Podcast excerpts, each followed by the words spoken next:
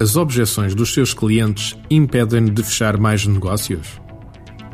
Um dos maiores terrores dos vendedores em Portugal e de uma forma geral em todo o mundo prende-se com o facto de todos os clientes terem objeções que têm de ser respondidas antes de se fechar a venda. Muitos acham que quando o cliente começa a colocar objeções, isso é negativo. De facto, não é. Como diz o velho ditado, quem desdenha quer comprar. Quando os clientes começam a colocar objeções, é normalmente sinal de interesse. Nem sempre são sinal de que a venda está a ir por maus caminhos. Muitas vezes representam da parte do cliente a necessidade de mais informação para tomar a sua decisão. Por isso, as objeções devem, acima de tudo, ser tratadas como pedidos de informação. Mas agora vamos analisar o que é usual fazer-se em termos de respostas a objeções. Se pensarmos em exemplos à nossa volta, como é que uma objeção é habitualmente respondida? Vamos ver o lado do cliente. Sabe, eu acho que o vosso serviço é muito caro comparado com a concorrência. Esta é uma pergunta habitual que os clientes colocam, mas vejamos como é que os vendedores habitualmente respondem. E diz o vendedor: Não, senhor cliente, o nosso serviço até tem uma excelente relação preço-qualidade. Ora bem, vejamos o que é que isto, em termos psicológicos, na venda, tem de errado.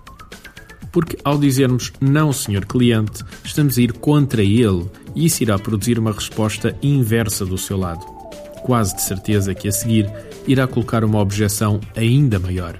Se quisermos, em tom de brincadeira, podemos pensar que o vendedor muito provavelmente estará a pensar: Claro que não, és mesmo parvo. A qualidade do serviço é que é mesmo excelente.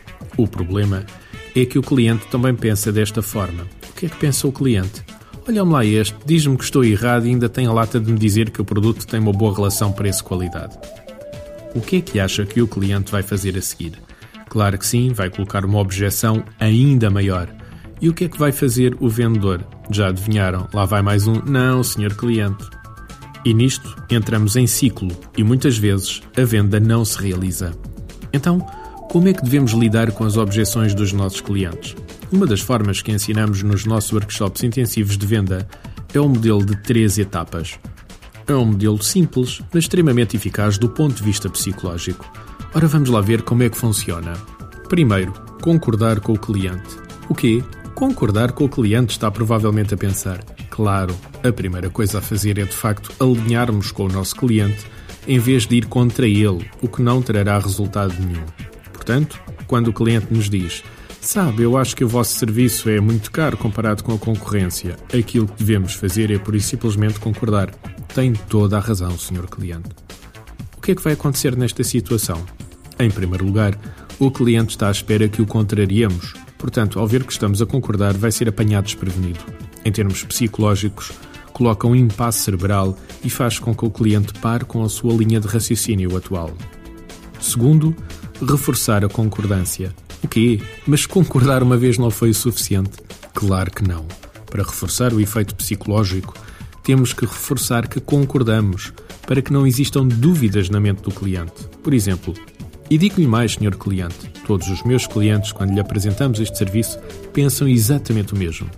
Isto tem duas vantagens: afastar o cliente ainda mais da linha de pensamento atual, conseguir desta forma a garantia de que ele vai estar com a atenção toda focada na explicação que lhe dermos a seguir. Terceiro, dar a resposta nas palavras de alguém externo. Mas sabe o que é que os nossos clientes descobrem quando lhes mostramos o nosso serviço que inclui a opção X, Y ou Z, é que de facto o nosso preço até é dos mais competitivos no mercado. Qual é o truque aqui? É que não somos nós que estamos a dar a resposta ao nosso cliente, mas sim os outros clientes que incluímos na história. Psicologicamente, isto quase não deixa resposta ao nosso cliente.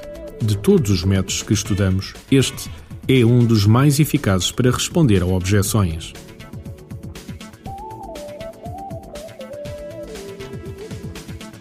Artigo de José Almeida, locução de João de Souza, produzido nos estúdios da Universidade Autónoma de Lisboa. Procure mais recursos no site ideiasedesafios.com.